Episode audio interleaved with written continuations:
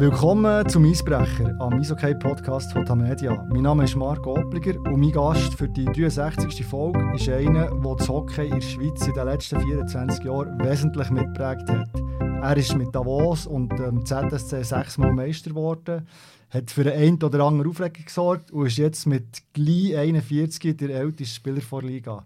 Herzlich willkommen, Beat Forster. Hallo. Schön bist du hier, Beat. Ähm, Vielleicht zum Einstieg eben, du wirst am 2. Februar wirst 41. Wie muss man sich das vorstellen? So nach einem Match, einem intensiven Match, kommt dann nachher am nächsten Morgen die Spitex dich aufnehmen? Oder wie geht das? äh, nein, es eben nicht. Spitex kommt noch nicht. Das ist, so weit bin ich noch nicht. Aber ähm, wenn ich kann, schlafe ich ein bisschen länger. Das gönne ich mir. Dann äh, ja, schlafe ich bis um 10 Uhr, ab und zu, je nachdem, ja, zu 11 Uhr, je nachdem, wie wir daheim sind. Und dann ähm, wird gemögert und sich bereit gemacht für den Match. Wie schafft man es in so einem harten Sport wie Eishockey so lange durchzuheben? Ja, erstens sicher mal äh, die Freude, Freude am Spielen selber. Ich glaube, es gibt so Phasen, wo, wo so mühsam war, aber dann gibt es die Phasen, wo, wo die Freude hat, ähm, alles über, überwogen hat, dass, dass, ähm, dass in dem Moment nicht mehr als Job angeschaut ist, sondern dass, so dass der Gedanke ist, ah, ist ein Hobby, ist das, was ich schon immer machen wollte, was ich gerne gemacht habe. Ich glaube, das äh, hat sicher dazu beigetragen, dass ich es so lange bis jetzt durchstehen konnte. Was ist mit dem Körper, weißt, hast du müssen im Laufe der Jahre Anpassungen machen, wie du ernährst, wie du, wie du trainierst, eben vielleicht, du hast gesagt, länger schlafen, oder? Regeneration ist sicher auch ein Thema. Das ist sicher, was ich gemerkt habe, die Regeneration, dass ich ähm, ein bisschen länger brauche, bis ich wieder, bis ich wieder parat bin. Aber äh, bis jetzt ist es immer gelangt, dass ich am nächsten Tag am Viertel vor acht wieder ready bin. Also von dem her gesehen, äh, habe ich die Zeit gut können nutzen äh, Die Ernährung, da habe ich seit eh und je mehr oder weniger gut darauf geachtet, ausgewogen. Also es gibt nichts, was ich nicht, was ich nicht esse. Äh, ich esse viel Süßes, was ich sehr gerne habe. Also, aber ich weiß auch, wenn ich ein bisschen reduzieren muss. Mm. Verletzungen bin ich gross, mehr oder weniger gross verschont geblieben. Zwei Knieverletzungen, die mich, die mich halbe Saison gekostet haben. Aber ähm, ja, das Training, das hat man natürlich jetzt auch äh, mit der ganzen äh, Trainingsphilosophie, äh, die ich, ich durchgemacht habe, immer wieder angepasst. Am Schluss, jetzt am Schluss habe ich es selber gemacht, mein Sommertraining und habe zum Glück auf eine lange Erfahrung können zurückblicken und ähm, das Beste für mich persönlich können rauspicken und ich glaube, das hat mir sicher in den letzten Jahren auch gut dass ich meine eigenen Gedanken oder meine eigene Philosophie im Training können verwirklichen mhm. Also du hast nie mehr jetzt zu Biel in den letzten Jahren mit der Mannschaft im Sommer trainiert, oder? Äh? Ich war zu Biel. Ich bin in dieser Zeit am Morgen da, wo die Mannschaft da war. Es hat Sachen gegeben, wenn es Fußball spielen sind, damit ich der Erste auf dem Platz gestanden ist, um Fußball spielen. Das habe ich dann einfach äh, auch mit, dürfen mitmachen. Oder wenn wir Schnelligkeit gemacht haben, dann habe ich nicht, dann habe ich gefragt, was machen wir Schnelligkeit? Ich sage, ja, kann ich es mit euch machen, weil ich mache es nebendran, die Mannschaft macht es auf der anderen Seite. Das sieht da blöd aus. Und, äh, es hat schon so Sachen gegeben, wo ich mal mit der Mannschaft gemacht habe. Aber sonst habe ich noch meinen Fahrplan, den ich, den ich gemacht habe. Und ja, das, das was wir zusammen können machen haben wir zusammen gemacht. Was ich mich mal erinnere, ich glaube, das war vor dem Playoff-Final letztes Jahr, habe ich dich gefragt, was eigentlich dein Geheimnis ist. Das ist nach dem 40. Ist. Und dann hast du gesagt, ich kann nie auslaufen gehe immer noch nicht. Meine, ich sage jetzt, dass so auslaufen gehst oder dass das Laktat ja schneller abgebaut wird oder um Spiel aufbaust. Und während, ich sage mal, am nächsten Tag äh, im Laufe der Zeit baut sich das sowieso automatisch ab. So habe ich es mal gelernt. Und ob ich jetzt am Morgen um 12 Uhr schon topfit bin oder am Abend um Viertel vor sechs oder um Viertel vor acht, wenn es wichtig ist, das war mir in dem Moment nicht egal, gewesen, weil ich muss einfach, wenn ein Spiel anfängt, muss ich wieder topfit sein. Und darum ist mir nicht immer ganz eingeleuchtet, wieso dass man muss auslaufen muss, dass man einfach äh, früher noch ready ist. Und nein, schlussendlich musst du auf dem Spiel parat sein. Und darum habe ich es auch nie so gelernt und nie so gemacht. Du hast äh, recht lange offen gelassen, ob du wirst weitermachen oder nicht. Irgendwann hast du die Entscheidung genommen und gesagt, jetzt ist gut, Ende Saison höre ich auf. Was hat dich letztendlich bewogen, diesen Schlussstrich jetzt zu ziehen? Ja gut, lange gewartet habe ich ja, weil ich immer noch mit dem Gedanken gespielt habe, zum Weitermachen Anfangssaison. Es ist, habe nie gesagt, das ist meine letzte Saison, Anfangssaison. immer gesagt, äh, ich spiele, oder ich, ich mich so vorbereiten, dass ich da eine Saison kann spielen oder eine weitere Saison kann spielen und irgendwann ist ein Prozess gestartet, wo, wo, wo mir der Gedanke mal gekommen ist, was ist, wenn ich aufhören würde. Und je mehr mir der Gedanke gekommen ist, desto intensiv habe ich mich da mal mit dem Ganzen auseinandergesetzt und am Ende von dem ganzen Prozess ist ein ganz klares Ja gestanden, dass ich, dass ich aufhöre. Ähm, zu 100% stehe ich hinter dem Entscheid und habe mich gut gefühlt, als ich das auch sagen konnte. Es ist, ich, fühle, ich habe keine Wehmut, nichts. Es ist, ähm, als ich das endlich mal sagen so jetzt ist es gewesen, ist, ist es gleich schön gewesen, weil ich dann gesehen, ja, was ich alles gemacht habe oder erreicht habe und ja, es, es, es, es ist kein einfacher Entscheid schlussendlich, weil es, es ist ein endgültiger Entscheid, wenn du aufhörst Hockey spielen. Ich kann nicht sagen, in zwei Jahren komme ich wieder zurück. Das ist ein Ding der Unmöglichkeit, also, oder sicher nicht auf dem höchsten Niveau. Und darum, der schwere Entscheid ist mir nach am Schluss ganz einfach gefallen. Wie ist das, weißt, wenn man so einen Entscheid fasst? Eben, du, du hast Familie, du hast drei Kinder, bist geheiratet hast du immer wieder am Kochentisch zusammen mit ihnen diskutiert, was meinen die? Hast du eben, hast ihren Rat beizogen oder hast du das ganz selber für dich ausgemacht? Kinder, die habe ich damals nicht einbezogen. Mit der Frau äh, bin ich im Austausch gestanden.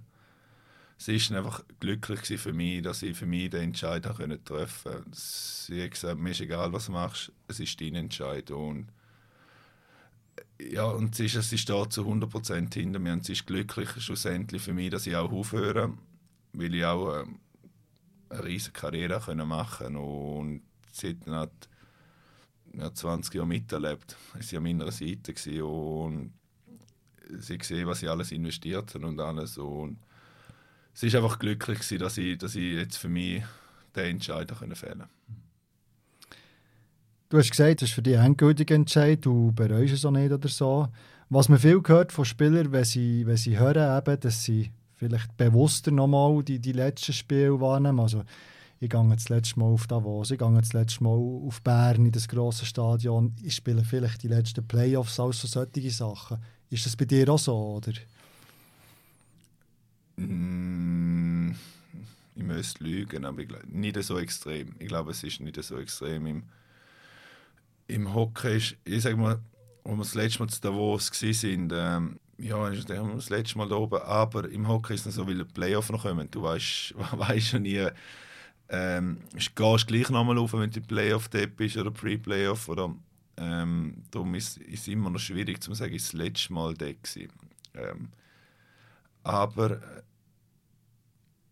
die Wehmut, nein, so gehe jetzt noch nicht durch die Spiele an, weil es ist einfach die Freude. Ich glaube, die Freude ist noch, um die letzten Spiele wirklich geniessen, um ja, noch etwas können zu erreichen mit dieser Mannschaft. Was schon klar ist, du wirst im Hockey treu bleiben, du wirst beim EHC Biel bleiben.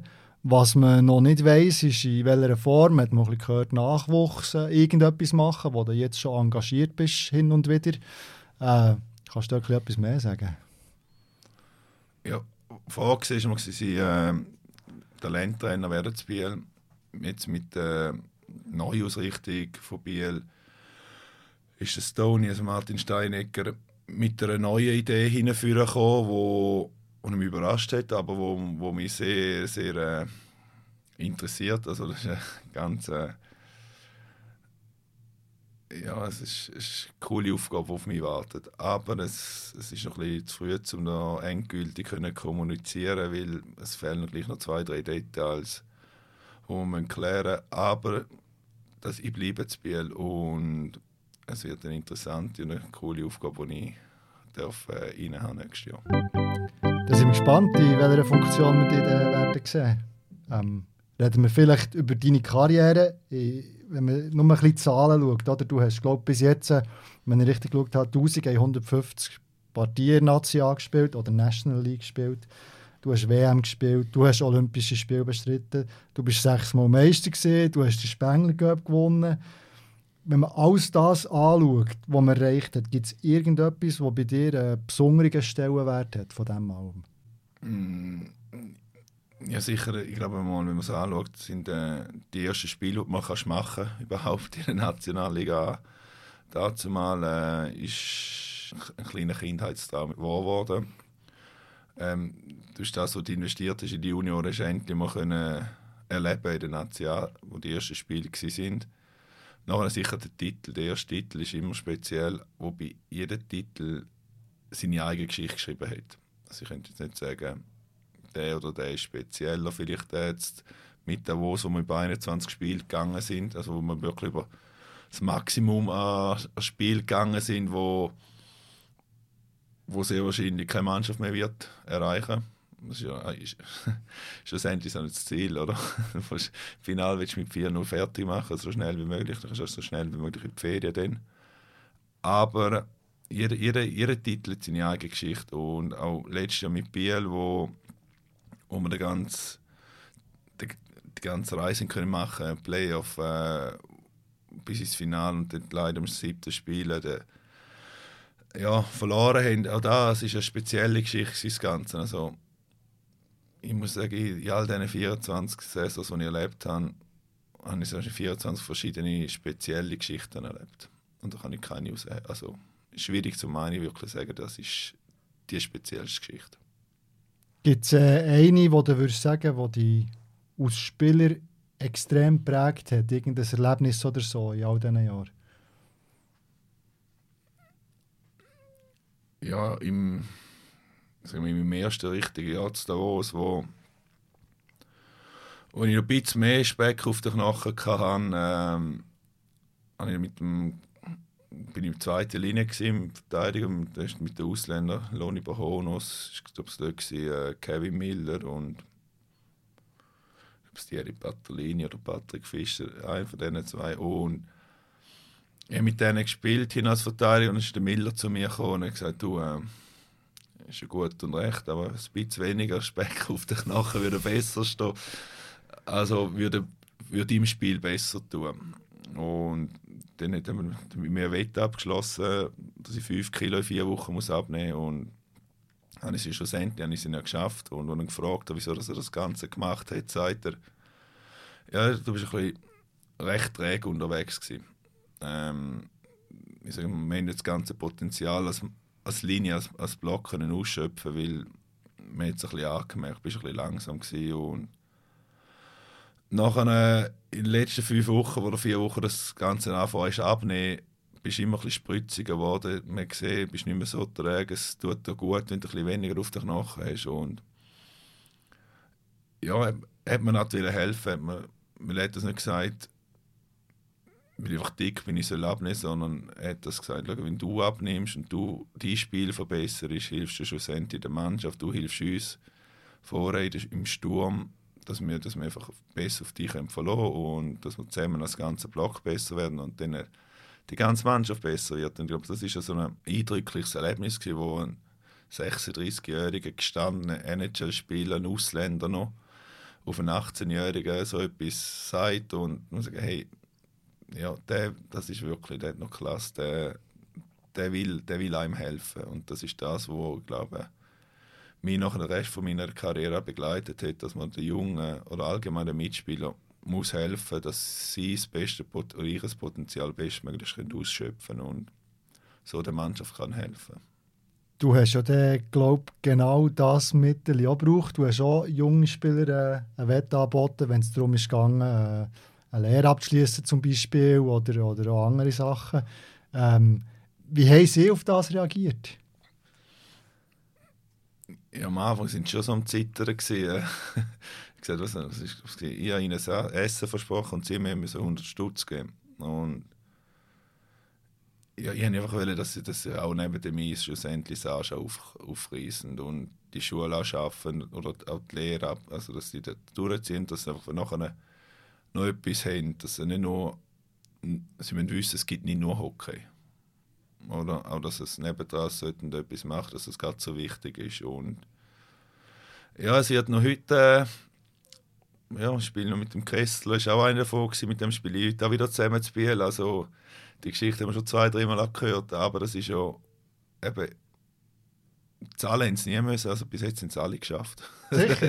ja, ja, also auch wenn sie es nicht geschafft hätten, hätte das Geld, hätte das Geld eh nicht genommen. Sie hätten gleich eingeladen zum Essen. Okay. Weil einfach, man hat schon gesehen, wie der eine, der wirklich knapp dran war, hat man dann noch am Abend vor, also vor der Diplom-Feier angerufen, hey, ich habe es geschafft, ich habe es geschafft, so geil. Weißt Und ich so, ja, das freut mich. Also das, hat, das hat mich so richtig gefreut, dass, dass sie das wirklich noch so ernst genommen haben und dass sie es äh, auch gesehen haben. Ja, dass, äh, dass ich das auch wirklich nicht aus Eigennutz mache, sondern einfach, dass, dass sie etwas davon haben und nicht nie. Welcher ist das gesehen, der da angerufen Kann man das sagen?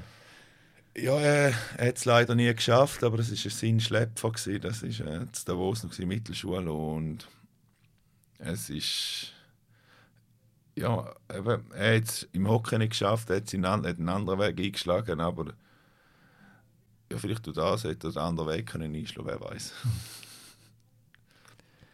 Was auffällt, wenn man dein Spiel anschaut, du bist ähm, sehr viel ruhiger geworden, oder? Also, die Saison, ich muss schauen, 10 Strafminuten, das ist für dich lämmli-mässig, wenn man sieht, oder? Du bist zweimal der meistbestrafende Spieler von der Liga gewesen. All-Time-Ranking Strafen in der Nationalliga A oder National League, wie du bist an dritter Stelle hinter dem Reto von Arx, der lange mit ihm zusammengespielt hast, und hinter Martin Steinecker, der das Ranking anführt, der jetzt die Sportchef zu Biel ist. Was ist passiert bei dir? Passiert? Gut, ich muss sagen, in, in den zwei Mal, glaube ich, wo ich, wo ich sehr viel Strafen hatte, hat es natürlich noch zehn Minuten gegeben. Und die gibt es ja heute nicht mehr. Heute gibt es zwei Minuten und in zehn Minuten bist du einfach rausgesessen, bist einfach nicht mehr, ja, du hast dumm, vielfach eine dumme Strafe gehabt, zwei Minuten vor Schluss, wenn du vielleicht hinten drin bist, ähm, ja, Frust, Frustration. Ich glaube, das ist sicher noch viel der äh, Fall gewesen. Und dann du einfach noch am Schiri Schimmel und Bläs gesagt und dann bist du dementsprechend bestraft worden und dann du nochmal raushocken, hast nochmal etwas gesagt und dann du das Spiel darüber bekommen und du bist gerade duschen. Ich glaube, das so habe ich mir sicher ein paar Strafen angeholt. Äh, und jetzt, wenn du dem Schiri sagst, da gibt es zwei Minuten, also wird die Mannschaft gestraft. Und du, du bist einfach, du hockst einfach draußen auf der Strafbank und wenn du das Gegengol kassierst, bist du bist wirklich ein Double, also ein Double, Entschuldigung.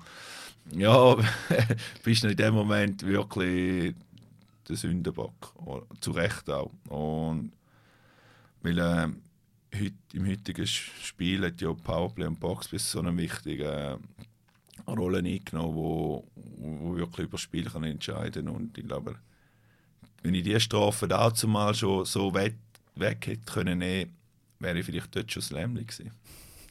Was auch mit dem Begriff Lämmli zusammenhängt, oder du bist lang gefürchtet auf Schweizerisch, du, du bist sehr ein harter Spieler gewesen, hast manchmal vielleicht das Limit wirklich auch ausgereizt. Ähm, ich kann mich nicht erinnern, in den letzten paar Jahren, dass ich irgendeine Aktion gesehen habe von dir, die grenzwertig war. Also das hast du auch wie abgestellt.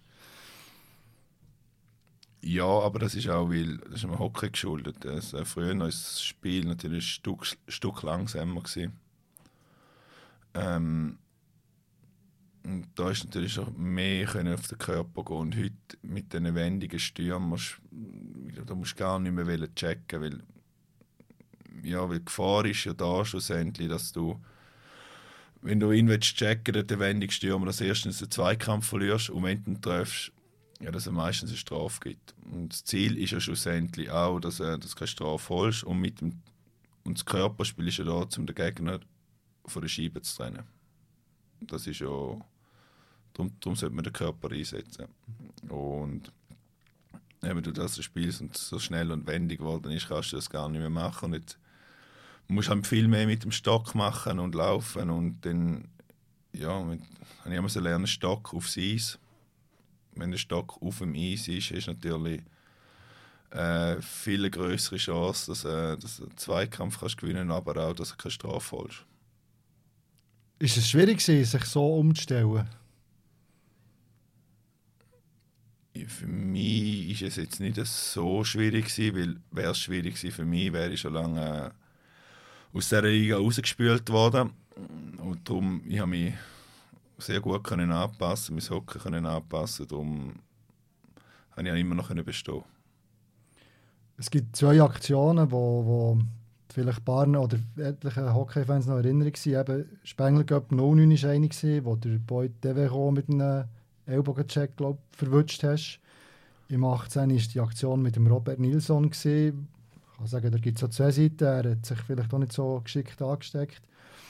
Wie auch immer, es haben beide nie mehr können, können spielen. Was, was hat das mit dir gemacht? Gut, der Deveron war kein Ellbogencheck, der läuft mir gerade in die Schultern rein. Aber was es gemacht hat, natürlich, du, eben, er läuft mit der Scheibe gerade in die Mitte rein, ist da auf, verwutschen und in dem Moment, wenn du, wenn du einen Check machst und du siehst den Spieler dort liegen, ja, dann tust du mal kurz zusammen. Mm, und das Gleiche beim Nielsen. Also es ist, geht so schnell, wenn du mit einem in die Ecke gehst und er dreht sich vor dir kurzerhand einfach ab. Und du bist schon dran, zum, zum Bewegung fertig zu machen. Ähm, du, hast, du hast keine Chance mehr zum, zum Bremsen und probierst nur noch die Wucht was noch kannst rausnehmen. Weil eben, schlussendlich äh, der Körperkontakt da zum um den Spieler Scheibe können zu trennen und nicht äh, zum verletzen. Und um, wenn dann so etwas passiert du siehst, dass einer liegen bleibt, das ist also ich persönlich habe nie ein gutes Gefühl in keinem Magen. Das ist, ähm, ist immer so ist ganz mulmig geworden, weil das ist ja nicht das, was du willst. Obwohl, auch wenn du Herz spielst und alles oder als Haut gegen der Ruf ist, das ist nie das, was ich, was ich angestrebt habe im Hockey, sondern wenn, wenn Herz spielen, ja, aber immer äh, im Rahmen vom Erlaubten. Reden wir ein bisschen von erfreulicheren Sachen. Du giltest seit jeher als grosser Jugendförderer. Ich habe schnell geschaut. Ähm, Davos hast mit dem Heldner zusammengespielt und mit dem Gera unter anderem, zwei Jungspieler. Das Spiel war Janis Moser an deiner Seite, der jetzt in der NHL spielt. Noah Delemont, auch ein junger Spieler, hast du an deiner Seite gehabt. Woher kommt das, dass du immer die Jungen gefördert hast? Ja, zum einen, äh, sage jetzt mal, wissen Trainer, dass neben meine Jungen anstellen Ich glaube, das ist eine Qualität, die ich habe. Neben mir kannst du jeden Jungen anstellen. Der Guerra letztens in Lugano mit ihm darüber geredet. Äh, ich weiß noch, mit 16 ist am Spengler Cup erste Linie neben mir gestanden. Gegen, ich weiß das Team Kanada ist am Zeit, also, ist am Zittern gewesen. Also, was, was soll ich machen? Was soll ich machen? Hey, nein, hey, Spengler Cup erste Linie, ich weiß nicht was. Ich gehe ganz ruhig, ganz ruhig. Ist nicht das erste Spiel, das du spielst, oder? Also, ähm, ja, das sind die Geschichten, die später aufkommen. Aber ich probiere ihnen dann gleich die Ruhe zu geben. Sagen, hey, ich bin da, egal was du machst, mach es einfach, weil nicht umsonst stehst du da, weil du, du hast eine gewisse Qualität, um dass du überhaupt da bist, darum, darum spiel das Spiel. Und wenn, wenn, wenn etwas ist, ich helfe dir aus der Patsche, ich bin hinten dran, ich, ich unterstütze dich, also du musst keine Angst haben. Und ich glaube, das ist eine von meinen grössten Qualitäten, die ich, die ich kann in all diesen 20 Jahren, dass ich immer wieder äh, junge Spieler oder Spieler, die vom Stürmer zum Verteidiger gemacht worden sind, neben mir gehabt und auch gleich immer können äh, performen und Coaches haben das gewusst und, und ich bin auch nie gefragt, dass ich neben dem Besseren spielen kann. Das habe ich auch nie gemacht. Ne. Ich glaube, wenn jetzt, da, jetzt der Wos Mann noch gesagt hey, dürfen wir einen anderen neben mir, ich glaube, sehr wahrscheinlich hätte ich mal rausgekriegt, aber nachher sehr wahrscheinlich hätte ich eventuell hätte mir einen angestellt. Aber ich mach, das macht man nicht, weil äh, der Spieler hat nichts an der Aufstellung zu sagen, aber ähm, es hat mich dann irgendwo auch immer wieder mit Stolz erfüllt, wenn ich gesehen habe, dass ein Held nach der WM hätte können. Und, immer gesagt, ja, ohne Fösche kann er nicht spielen. Ich gesagt, mal, der kann schon spielen, nur ich habe eine Basis jetzt muss er selber lernen schwimmen. Oder? Und als er es geschafft hat, habe ich mal geschrieben, hey, und ich mich mega freut, dass, dass er die WM geschafft hat. Und dort ist nachher auch die Dankbarkeit zurückgekommen. Ich glaube, das ist das, was dann äh, einem ja, also das schönste Gefühl nachher vom Spieler kannst haben, wenn er die Dankbarkeit zeigt. Du tust ja ähm, Camps für Verteidiger durchführen, schon ein Zeitchen, immer im Sommer. Was ist besonders wichtig? Warum tust du nur die Verteidiger nehmen? Äh, weil ich Verteidiger bin. Weil eben, ähm, mein Wissen kann ich vor allem am besten Verteidiger weitergeben und so probiere ich meinen Anteil ein bisschen, und am Schweizer Hockey etwas zurückgeben, wo, weil einfach es wird allgemein im Hockey auf Verteidiger wenig geachtet. Also muss der neue Verteidiger, der neue Verteidiger muss mittlerweile offensiv zwei weg können spielen, oder? Aber ähm, das genaue Wie, wo, in welcher Situation er sich verhalten sollte, das können, das können die wenigsten an einem Verteidiger beibringen. Wenn du noch nie mit Vollgas in die Ecke hast müssen die Scheibe holen und dann Stürmer ist hinter dir. Und was musst du denn machen? Ja, das, das kann ein Trainer, der das noch nie gemacht hat, kann er das nicht sagen. Er kann es schon sagen, ja, du musst schnell die abdrehen und wieder weglaufen. Ja, aber wie? Und aufgrund von diesen Gedanken ist man das natürlich denke, komm, wieso kann ich doch das denen beibringen? Und einfach, äh, bei mir ist jeder willkommen, also ich tue da nicht äh, selektionieren. Also jeder Verteidiger, der sich anmeldet, hat einen Platz. Wobei du, ich nehme nicht allzu viel, weil schlussendlich muss die Qualität gleich stimmen. Qualität steht bei mir vor Quantität. Verstehe ich dich richtig, dass es zu wenig Verteidiger gibt, die wo, wo Trainer werden, oder? Nein, zu wenig, zu wenig Trainer, die jemals Verteidiger gespielt haben. Also, für uns kommunes Beispiel ist ja auch bei einer Auslösung, wenn du stehst hinter dem Goal und der Stürmer steht, der Vorchecker steht vor dem Goal und dann heisst es, du musst den, musst den Pass schnell dort rausspielen. Ja, auf der Tafel sieht das sehr einfach aus. Aber steh mal dort hin, was ist, wenn der Stürmer äh, in deiner Passlinie steht? Ja, gibt einem Verteidiger verschiedene Lösungen auf den Weg mit. Und das ist, ist auch kein Angriff gegen den Trainer, nur wenn du, wenn du noch nie in dieser Situation bist, wie willst du das einem Verteidiger können beibringen? Und das, darum sage ich ja, ähm, vielleicht sollten mehr Verteidiger Trainer werden oder, oder allgemein dass er ein bisschen Gedanken darüber machen, wie kann ich das einem, einem Verteidiger beibringen. Ist für dich darum klar gewesen, dass nach dem Hockey weiter im Hockey bleibst und eben in irgendeiner Form etwas der Verteidiger weitergibst? wo ich, wo ich das angefangen habe, da ist, mir für eine, da ist dann für mich klar gewesen, ja, das ist, äh, Hockey ist das, wo ich, wo ich mir nachher auch nach der Karriere auch bleiben Vorher habe ich, mir verschiedene Gedanken gemacht, was willst du machen. Äh, ich war schon dabei, dass ich weg vom Hockey will. Ganz früher, vor 15 Jahren, habe ich gesagt, ah, nie mehr Hockey, wenn du aufhörst. Habe ich lange genug gesehen, aber das Leben oder ja, es ist immer wieder neue Gedanken. Und seit ich das mit den Games mache, habe ich irgendwie wirklich Freude daran gefunden, um, um mein den Spielern so vermitteln und ja, das eine hat das andere gegeben.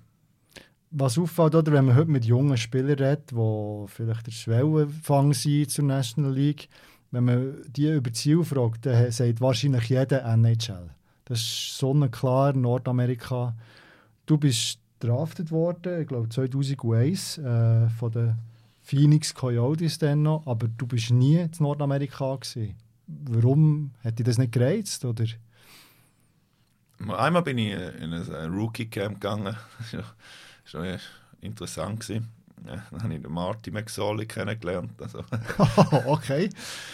Da der Goon vom, vom Wayne Gretzky. Da habe ich auch den Wayne Gretzky äh, gesehen. Also ist, äh, Leider das hat sich schon mal gelohnt, wobei den habe ich im Draft kennengelernt, zwei Jahre vorher. Darum, ähm, NHL jetzt nachher einfach ja, der Lockout, der erste Lockout 2004, 2005, dort in diesem Jahr habe ich nicht über auch weil der Lockout gekommen ist, haben sie keine Spieler unter Vertrag nehmen.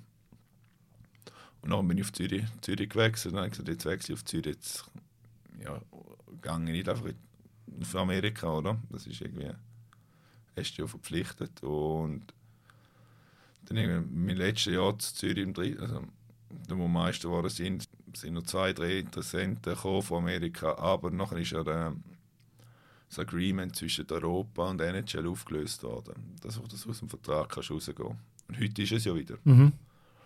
Und er hat gerade neu unterschrieben und dann, was soll ich jetzt machen? Und dann hat er gesagt, ja, hast du einen Vertrag? Ich so, ja.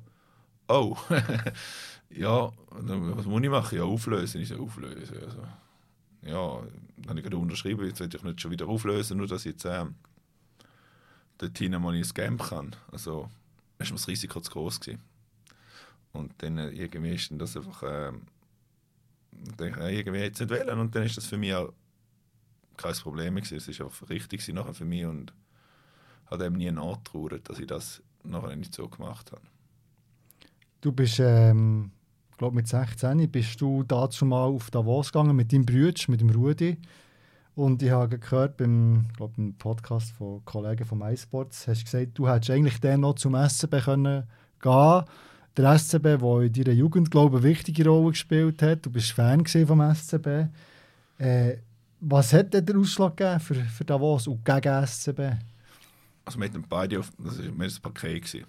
Und ja, durch ist eine, ich glaube, der Arno hat sehr überzeugend können sein. Wir haben eben, wir haben Bern schon fast zugesagt, am Wolfbach.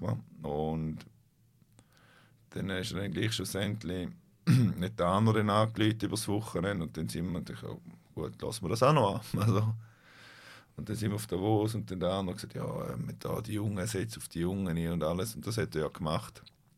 Und ich glaube, das ist schlussendlich das Hauptargument. Gewesen. Und wenn man ehrlich ist, der SCB ist noch nie bekannt gewesen, dass er auf die Jungen setzt. Es hat immer wieder zwei, drei gute Spieler vom eigenen Nachwuchs, so zu Bern, also Jos ist zum Beispiel einer, es hat, dort, es hat eine gute Generation gegeben, was drei, vier für gekommen sind, aber sonst ist Bern nicht immer bekannt gewesen, dass um den Titel mitspielen und dass gestandene Spieler holen. Also das, ähm, dass es auf den Nachwuchs setzen, ist Bern noch nie bekannt gewesen. und darum ja, haben wir uns dann gegen den SCB und für Davos entschieden. Hast, äh, hast irgendwie das Gefühl gehabt, schade, dass ich es nicht geschafft habe oder dass es nie irgendwie gegangen ist, in meiner Karriere einmal für SCB zu spielen? Ich habe die Möglichkeit schon gehabt. Nur, ich habe die Sachen immer selber gemacht, äh, Transfer, und darum habe ich es schon so gelenkt, wie ich das Beste wählen weil ich, wenn ich auf Davos bin, dann habe ich mich dort wohl gefühlt und dann muss ich sagen, wieso musst du weg von Davos? Und ich war erfolg erfolgreich, gewesen, also habe alles dort oben und darum hat es sich nachher nicht mehr so ergeben, dass ich, dass ich zum SCB gehen wollte. Würdest du sagen, dass du beim HCD die beste Zeit von deiner Karriere verbracht hast? Die erfolgreichste, ja. Die beste.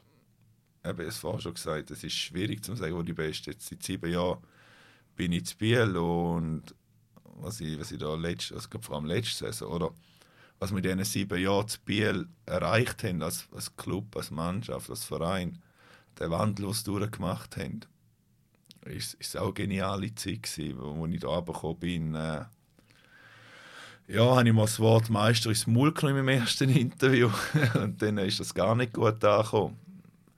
Und jetzt äh, ist das Mindset mittlerweile so fest, äh, oder also können ändern, dass, dass, ja, dass wir letztes vom meisten dürfen äh, träumen, weil wir mitgespielt haben im letzten Spiel und ich glaube, das ist, das ist auch noch, dass als Spieler gleich noch ein Club so kannst mitprägen, dass er wieder zu alter Stärke kann zurückfinden kann, ist natürlich auch äh, eine schöne Zeit, die du mitmachen kannst. Wir kommen dann auch noch zum HC Biel, bleiben noch schnell beim, beim HCD oder bei deiner Zeit zum, beim HCD. Ähm, du hast den Club zweimal verloren, einmal freiwillig, wo auf Zürich bist gegangen, einmal ein weniger freiwillig, wo, wo dann auf Biel gewechselt hast. Wir beim ersten Wechsel, du hast eine extrem erfolgreiche Zeit gehabt zu Davos. Warum bist du im 05 zum ZSC gegangen? ich war der Lehrling noch zu Davos und habe die Lehre in dem, dem Sinn abgeschlossen, die ersten vier Jahre zu Davos. Zweimal Meister geworden und irgendwie habe ich, habe ich gemerkt als Spieler, ich komme nicht weiter. Ich habe schon zwei oder drei AWMs gespielt in dieser Zeit. Und dann ja, bist immer noch das fünfte Rad am Markt. Du, du spielst nicht regelmäßig Powerplay, Box, äh, nicht Boxplay, Powerplay. Das war noch einleuchtend, gewesen, weil da hat es einfach bessere gegeben, die technisch besser waren. Das ist ja nicht, äh, auch wenn du als Nazi-Spieler nicht einmal Boxplay spielst und die, das Gefühl hast, ja, du kannst dich nicht weiterentwickeln, ja, dann musst du äh, dich um Sachen um, umschauen, wo, wo, wo du dich kannst weiterentwickeln kannst. Und dann ist natürlich Zürich in dem Moment auch äh, ein großer Club, äh, wo, wo einen Umbruch nachher gemacht hat. Äh, ich glaube, es war das richtige Projekt, das wo, wo mich sehr äh, angetan hat. Ja. Es waren äh, bewegende Zeiten im ZSC. Du bist mal Meister geworden mit dem ZSC. Ähm, es hat aber dann nachher eben auch Abgang gegeben mit der Saison. Es gibt mittlerweile einen Lex Forster, oder? dass äh, wenn ein Spieler mit der Saison den Club wechselt, dass es eine Strafzahlung gibt von anderthalb Millionen. Ist es denn für dich so untragbar geworden, Zürich, dass du äh, wieder zurück auf Davos bist gegangen, oder?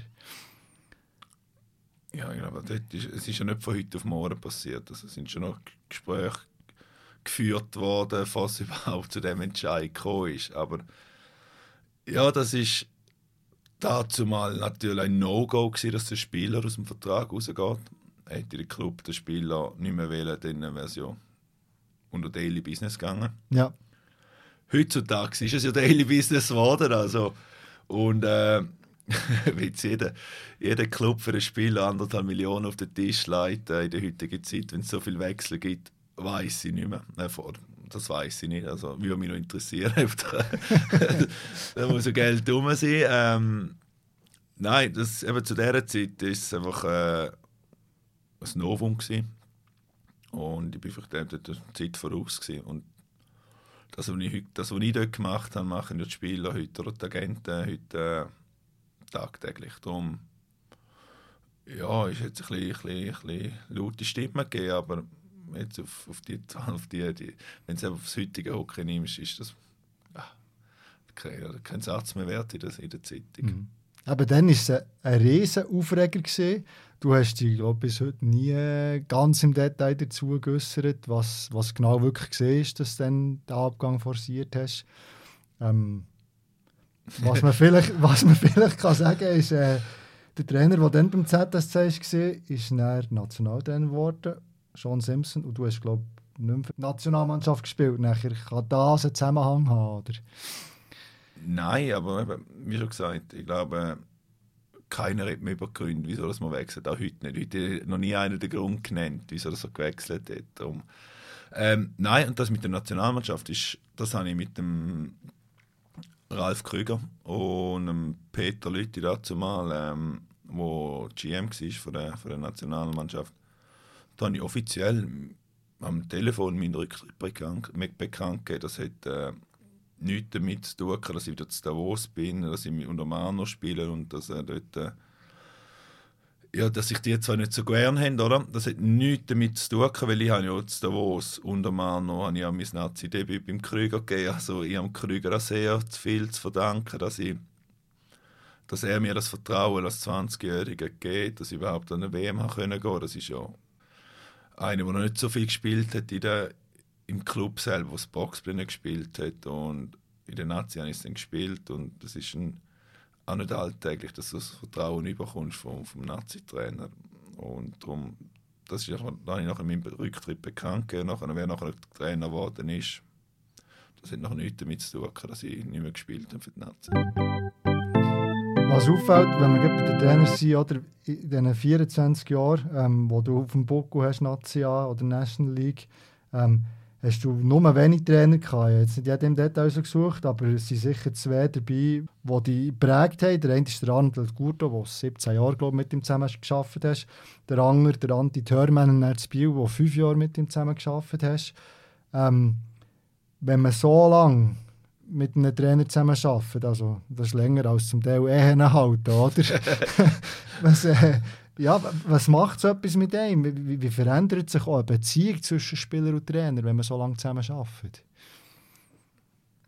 Gut, wenn ein Trainer überhaupt so lange bei einem Club ist, spricht es schon mal für den Trainer, dass er sehr gute Arbeit geleistet hat. Also das muss man auch mal sagen. Das ist, äh, es ist nicht nur immer der Spieler, sondern der Trainer hat gute Arbeit geleistet. Eben zu Davos mit dem Arno hat mir das Vertrauen dazu gegeben, als 17-Jähriger, dass ich, dass ich der Nazi A äh, Fuß fassen kann. Auch das ist ja nicht selbstverständlich. Ähm, ich habe seinem Spielertyp dazu mal entsprochen. Gross, kräftig, ja, einiges können Schlittschuhe und Scheiben rausschiessen. Das war die Aufgabe. Gewesen. Und äh, habe auch mit dem Beat Ecolino meine ersten Spiele gespielt. Also das ist äh, sag mal, äh, eine gute, gute Kombo gewesen. Das grösste Verteidiger-Perli dazu. aber, aber es hat funktioniert, weil ich habe immer ein gutes Gefühl, ich kann nicht Mecki, dass, er, dass, er, dass ich mein Spiel auch gleich machen kann, weil das ist noch anders Hockey gespielt worden. Dort hast du lang können haben zurückheben, haken, ohne dass du eine Strafe gekriegt hast. Und dann du natürlich, wenn du Junge in Ecke bist und dann äh, ruft natürlich in zwei Meter mal, hast du Zeit? der Vorcheck hat im Stock und hebt ein bisschen zurück. Ja, hat es natürlich einfacher gemacht. Aber ähm, zum Trainer zurück, eben der Arno, das ist sicher ähm, eine prägende Figur gewesen, auch im allgemeinen Schweizer Hockey. Seine, seine Gedanken, sein Gedankengut, das er hatte, zum Spiel spielen lassen. Das hat sich mit meinem noch deckt. Irgendwie habe ich die Philosophie sehr gut gefunden, dass sie gut können übernehmen und gut können umsetzen und ja, hat er dort äh, nicht nur, nicht nur uns Davos einen, einen riesen Gefallen gemacht, schlussendlich am ganzen Schweizer Hockey hat er damit das abprägt. Darum ist er sicher ein prägender gewesen. Dann ist der Anti zu Biel sicher, in diesen fünf Jahren, ähm, was ich mit ihm durchgemacht habe, ist äh, sehr speziell. Das wünsche ich natürlich schlussendlich am Schluss keinem einzigen, keinem anderen Trainer, dass er das so muss aufhören. Ähm, ich glaube, die Geschichte, das ist, das ist mir sehr, sehr, sehr nachgegangen, sehr tief unter die Haut gefahren und ähm, es zeigt einfach auch, dass man, wenn man lange mit einem Trainer zusammen schafft, man lernt auch seine Macken kennen, seine schlechten Seiten, seine und auch seine guten Seiten. Wenn einen guten Tag, einen schlechten Tag hat, man merkt auch, wenn man etwas fragen kann.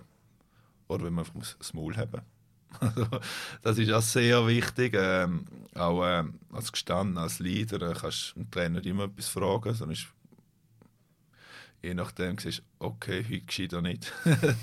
äh, aber das, ist, das lernst du natürlich nur, wenn du eben eine gewisse Zeit mit einem Trainer kannst zusammen sein kannst. Hankerum, wenn er weiß natürlich die Spieler zur Seite, wo, wo lange dabei sind, weiß er natürlich auch, wie die Spieler dann auf ihn reagieren und wie sie auch Mannschaft können einstellen auf den Trainer selber. Ich glaube, das war immer ein, ein, ein Geheimrezept von Arno, dass er immer seine Handvoll Spieler hatte, wo genau gewusst haben, wie er drauf ist oder wie er tickt und dementsprechend haben, haben wir natürlich die Mannschaft darauf können einstellen, hey, heute den Finger rausnehmen auch im Training schon. Äh, heute ruhig sein, keine Fragen stellen, einfach abnicken.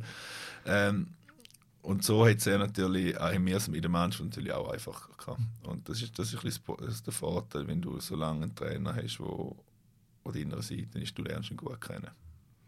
Was die zwei Geschichten zeigen, ist ähm, der Erfolg gibt Recht den beiden Clubs, Davos dann, Bio jetzt mit dem Anti Törman, dass man langfristig auf einen Trainer setzt, dass man ähm, einem Projekt eine Chance gibt.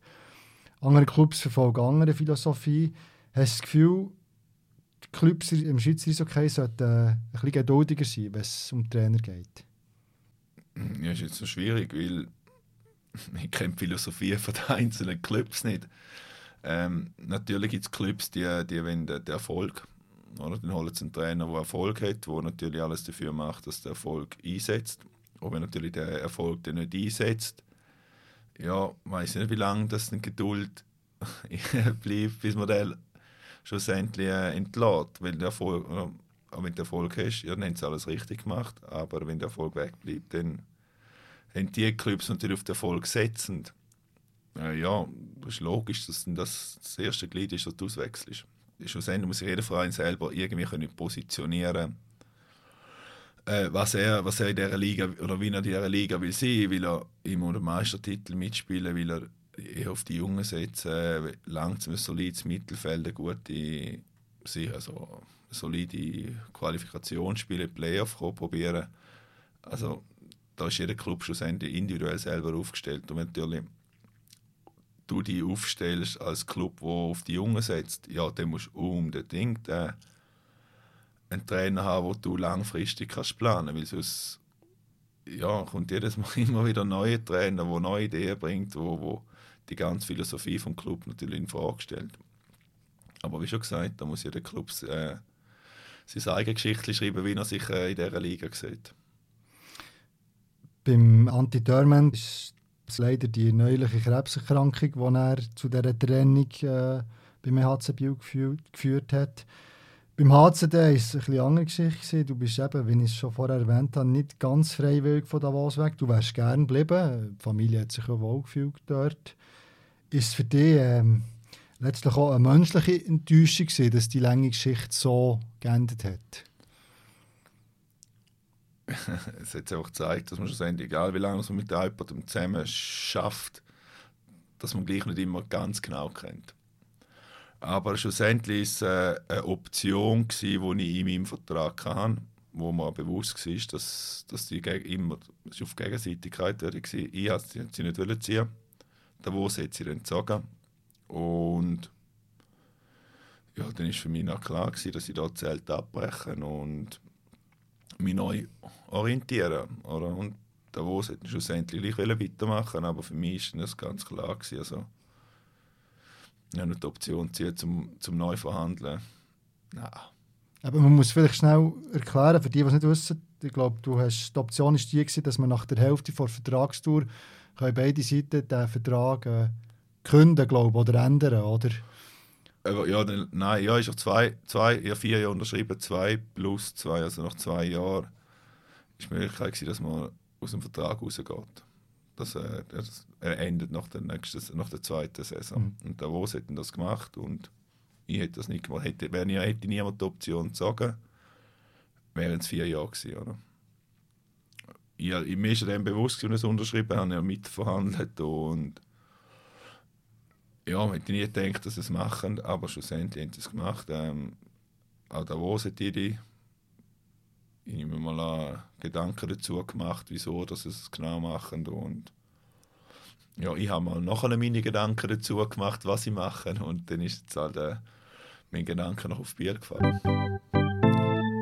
Du hast es vorhin erwähnt, ähm, wegen Biel, oder? Du bist gekommen aus gestandenen Spieler, Nationalspieler, sechsfacher Meister. Du hast irgendwann gesagt, eben, du seist noch nie in eine Saison gestiegen, wo nicht das Ziel hast, Meister zu werden.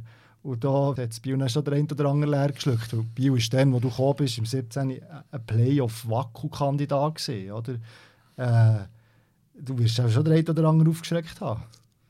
Ja, ja nicht nur der eine oder andere.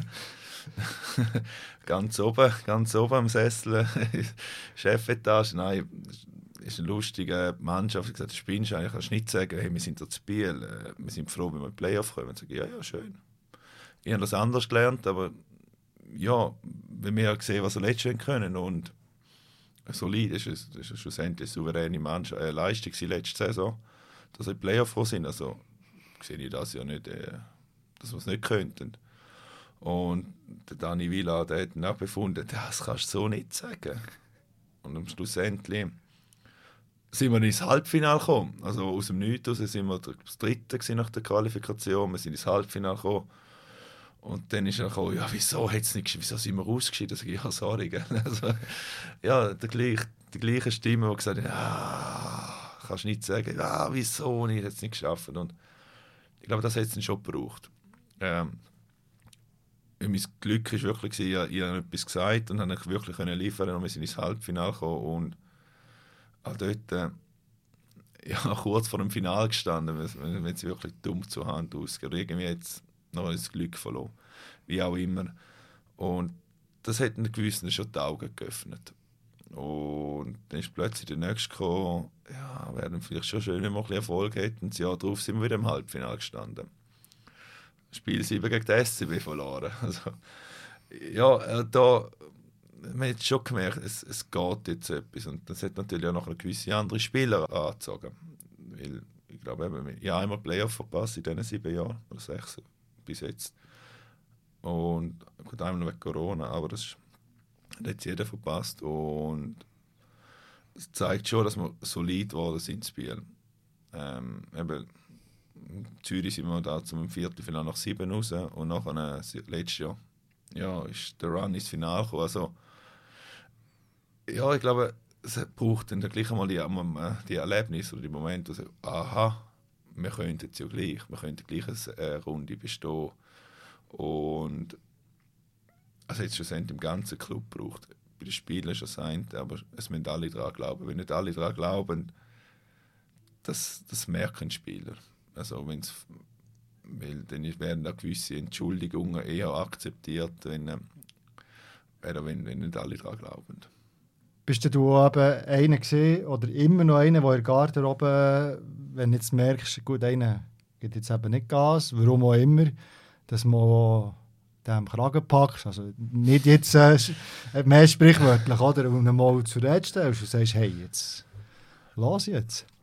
Das habe ich nie und das werde ich nie einen an Kragen packen, aber ähm, ein Anschreien, das habe ich selten gemacht, weil es bringt nichts. Was ich, was ich was immer gemacht habe, wenn ich auf die Zeit dann bin ich neben ihnen gesessen und habe gesagt, hey, ganz normal mit ihm geredet, gesagt, hey, was ist los, wieso? Und dann plötzlich, wieso läuft es nicht? Während dem, gut, während dem Spiel geht es nicht immer so, aber sonst äh, zwischen den Spieltagen äh, kannst du mir einem wirklich anhaken und fragen, was ist los, wieso, wieso spielst du zur Zeit so schlecht? Dann kommt plötzlich einmal eine Antwort, wo sagt, okay, das habe ich nicht gewusst. Ja, das ist klar, ja. Mhm. Und dann, dann probierst du natürlich so, so zu helfen. Und ja, es kann immer einen schlechten Tag haben. Und nicht einfach eine Brause, ob dir das nützt, glaube ich weniger. Aber wenn du mal ein bisschen Zeit nimmst mit diesen Spielen und mit denen redest und ein bisschen, ein bisschen fragst, was, wo genau der Schuh drückt, ich glaube, das tut dem Spieler dann auch gut das, und dann, das hilft ihm mehr. Und das habe ich so, so schon helfen den, Spielern allgemein. Wenn man jetzt äh, die Situation beim EHC Biel anschaut, oder? man hat einerseits den Trainerwechsel der nicht freiwillig kam, der ein Einschnitt war im Club, im ganzen Club. Dann haben wir die Struktur der Mannschaft, die eher älter ist. Es wird einen Wechsel geben, einen größeren Wechsel. Eben, du bist so ein Sinnbild, oder, wo, wo jetzt hört. Hat es irgendeinen Moment gegeben, in dieser Saison, wo es am Anfang wirklich gar nicht gut gelaufen ist, wo du gezweifelt hast, ob ihr auf dem richtigen Weg seid mit dem neuen Trainer, mit dem Petri Matikainen? Zweifelt habe ich nie, weil wenn man das, Gesamtbild mal anschaut, was, was, was, äh, wie wir die Saison reingestartet sind, ähm, ich sage jetzt mal, der Erfolg hat natürlich eine gewisse Nachteile. Das ganze Sommertraining wird kürzer, also die Vorbereitung. Äh, ja, wo du die ganze, die ganze Energie für die Saison holst, wenn plötzlich die Hälfte weg ist ja, und du dir auch nie gewöhnt bist. Es, oder wenn, du, wenn die Spieler immer gewöhnt sind, es acht, neun Wochen Sommertraining, dass sie sich wirklich gut fühlen, in die Saison reinkommen. Und jetzt sind es plötzlich vier Wochen. Ja, aber das ist auch neu, das haben sie auch lernen und nachher haben wir drei Vorbereitungsspiele, keine zwei Wochen. Und nachher ist schon mit der Champions League losgegangen. Und äh, dementsprechend ein neuer Trainer, wo, wo es, es, ja, seine Philosophie zuerst einmal will, äh, der Mannschaft vermitteln ähm, kurze Zeit hat noch zum mit drei Spielen Vorbereitung schon nie eine Philosophie können umsetzen und nachher ist äh, Champions League und dort haben wir klar das Ziel gehabt, dass wir ins 16. Finale reinkommen und dementsprechend sind wir die Spiele nicht als Vorbereitungsspiel, sondern als, als Ernstkämpfe. Und dann haben gewisse Automatismen sollen hocken, die einfach zuerst trainiert werden Und wenn wir das Ganze so anschauen, ist natürlich schon suboptimal, dass wir den ganzen August und halb September mehr oder weniger wirklich Ernstkämpfe schon drin waren und uns nicht können, oder die Fehler, die wir hätten müssen machen, äh, dass wir die dann einfach ja, dem September, Oktober gemacht haben, wo dann auch noch zu allem dazu noch ähm, ein paar Verletzte dazu, Leistungsträger dazu gekommen sind. Ich sage, das ist nie eine Ausrede, aber ja, wenn natürlich acht Stürmer fehlen, acht Stammstürmer, ja, das ist, ist schon noch in engen Spiel, das merkst du schon. Ich glaube, das sind so die Umstände, die wo, wo dazu geführt haben, dass wir den schlechten Saisonstart hatten. Zweifel bin ich in dem Sinne nicht gekommen, weil ja, der Coach, der, der, ähm, das, das Gefühl immer vermittelt, hey, wir schaffen das, wir schaffen das. Wir da, hat er nie den Mut verloren, er war nie schlecht gelungen. Er hat äh, immer das Positive gesehen, dies immer probiert aufzubauen, das Bestmöglichste aus uns herausholen und ja, jetzt nach, nachdem dass die Verletzten mal zurückgekommen sind, hat langsam auch mal an sein System gegriffen.